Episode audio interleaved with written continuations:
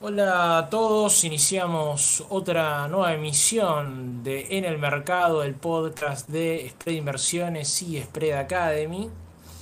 En este caso vamos a hablar de unos temas que no digamos candentes, pero sí, sí relevantes de la semana, que son las spin-off.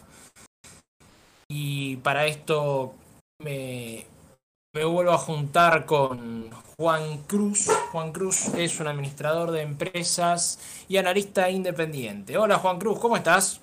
¿Qué tal Rodrigo? Todo bien, un poquito afónico, pero acá estamos. Bueno, como comentábamos en los primeros segundos, lo que vamos a hablar son de las spin-offs. Las spin-offs son básicamente una política que en general lo que busca hacer es separar negocios que pueda llegar a tener una empresa, algunos pueden llegar a ser más marginales dentro de lo que es una estructura o a veces una empresa que es compleja y que por sucesivos procesos fue sumando distintas divisiones. Lo que termina pasando es que eh, se generan ramas totalmente separadas e independientes dentro de lo que sería una misma empresa. En Argentina no, no sé si es tan común eso, pero en Estados Unidos y en general en empresas que ya tienen muchísimos años de historia, tipo General Electric, que tiene casi más de un siglo de historia, esto es bastante más común. Ahora después Juan Cruz va a introducir algunas valoraciones técnicas y cuestiones más específicas, pero lo que podemos decir de General Electric es que es uno de los grandes fabricantes de turbinas de, de avión del mundo.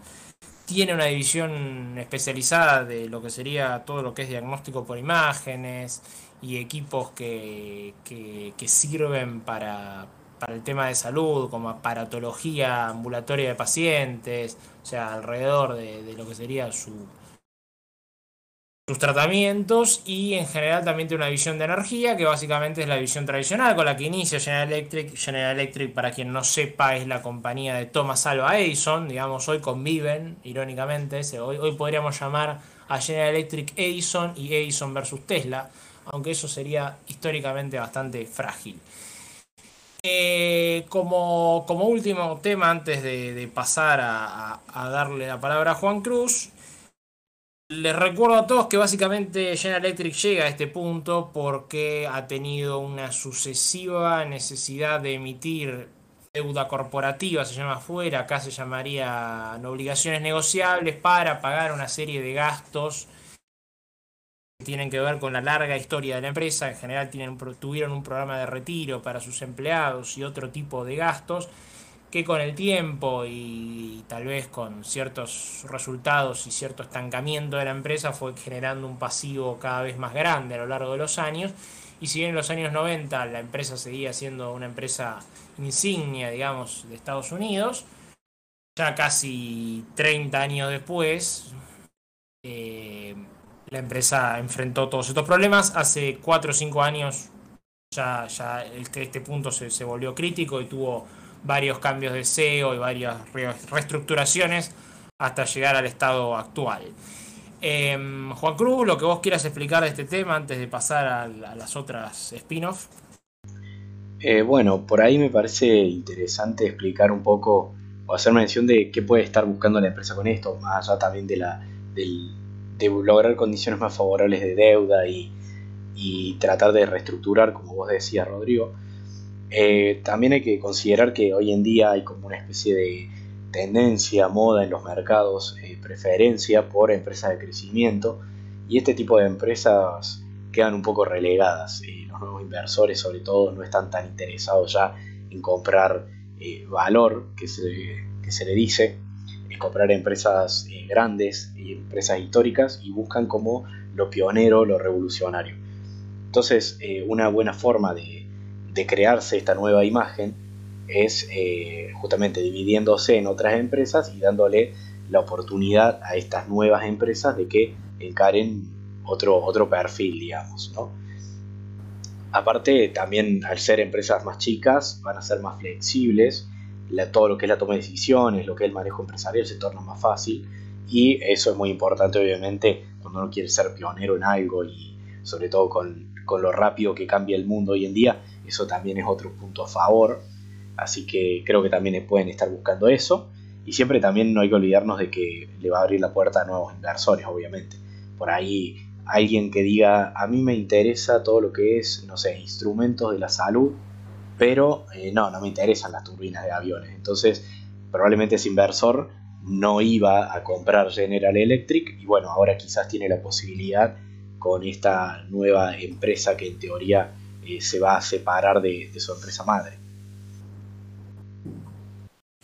Eh, evidentemente, como decís, Juan Cruz, algo de eso hay. A veces me pregunto si eso no termina generando, sobre todo ahora cuando pasemos a hablar de Johnson y Johnson, no sé si después vos me dirás también tu visión de este tema.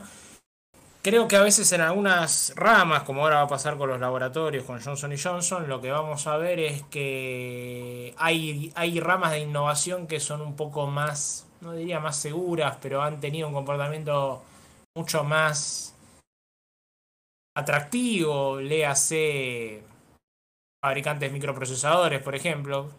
Otro día estábamos hablando de Nvidia, lo rápido que crece, los chips en general, las placas de video tienen un, progreso mucho más lineal. Y en los casos de pruebas de, medicamentos hemos visto muchas small cap de laboratorio que se han destruido por un fracaso. Así que, digamos, lo que se van a ahorrar, de, lo que van a aumentar de posibles ganancias, también lo van a aumentar en posibilidad de riesgos. No sé vos qué opinás también del spin-off de este de, de Johnson Johnson, donde las marcas de consumo más masivo van a quedar mucho más, eh, una pareció a una P&G, a una Colgate, una parte Johnson, y la otra parte va a ser medicina. No sé vos cómo lo ves. Y sí, coincido con vos también en, ese aspecto. Eh, le permite dividirse, sacarse el riesgo de encima, quizás también. Eh, quizás también habría que ver más a fondo temas como, por ejemplo, en el caso de Johnson Johnson, eh, deuda y demás. Por ejemplo, digo, hablando un poco en el aire por tirar un ejemplo y dejarlo más claro. Quizá la empresa eh, va a tener mejores condiciones para tomar deuda, por ejemplo, va a hacer ciertos negocios si presenta un menor riesgo aparente, por ejemplo. Entonces, probablemente sacarse la parte riesgosa de encima no solamente va a tener ese efecto de eh, crear una empresa growth, por así decir, sino también que la empresa, la parte que queda con el valor value, eh, pasa a ser, como vos decís, no tiene que arriesgarse no tiene que meterse en el barro, por así decir, de todo lo que es la innovación y, asumir ese tipo de riesgos, que particularmente en los laboratorios es tan, eh, tan grave, digamos, sobre todo por el tema patente y toda la competencia que hay en torno al desarrollo. Exactamente, creo que en ese sentido vamos a, vamos a ver un, una decisión particularmente interesante en Johnson Johnson. Creo que igual un mercado, un mercado con, con esta, en estas, en esta, para así decirlo, spin-off, lo que está mostrando es esta tendencia post pandemia de, de, rebalanceos y de selectividad va a continuar. Eh, me parece, me parece interesante para, para pensar lo que, lo que va a venir. Porque en cierto sentido hay, hay unos gráficos muy famosos que te muestran cuando... Eh, ¿Cómo se llama? Cuando ATT fue la empresa más grande del mundo, cuando la Standard Oil fue la empresa más grande del mundo. Cómo esta evolución, ¿no? Cómo cada, cómo, sobre todo la economía norteamericana se ve bien. ¿Qué, ¿En qué momento, qué industria es la industria insignia de Estados Unidos en esa época? Eh, vamos hacia un Estados Unidos de la nube y los autos eléctricos, por decirlo de alguna manera, porque si todos los otros sectores empiezan a perder relevancia e incluso se empiezan a desarmar, eh, la economía norteamericana empieza a mostrar ese, ese, perfil, digamos, entre la economía verde la nube, como, como esto es Estados Unidos. No sé cómo la ves vos y una reflexión final, no sé.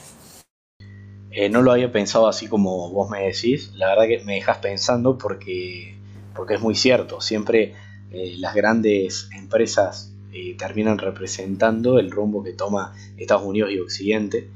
Y bueno, hoy en día tenemos empresas tecnológicas que lideran, pero se puede dar este salto que vos decís. Y para dejar por ahí una reflexión final, me acuerdo en el libro de Peter Lynch, de Un paso por delante de Wall Street, muy buen libro, para el que no lo haya leído, lo súper recomiendo. Eh, hay una parte donde habla de este tipo de cosas, de las decisiones, cuando una empresa se divide en otras. Y él decía dos cosas. Primero habla de las adquisiciones y nos dice que no siempre son buenas. Eh, a veces una empresa, y por lo general, en muchos de los casos, cuando una empresa empieza a comprar muchas otras, sumar los esfuerzos coordinados de tantas empresas diferentes se empieza a hacer difícil y generalmente no suele salir bien. Eso nos decía por un lado. Y después eh, Peter Lynch dice por el lado de las empresas que se dividen que siempre lo que hace la empresa es separar lo bueno de lo malo. Y uno como inversor, si yo tengo por ejemplo una acción de General Electric, me van a dar tres. Una de cada una de las empresas, ¿no? Por ejemplo.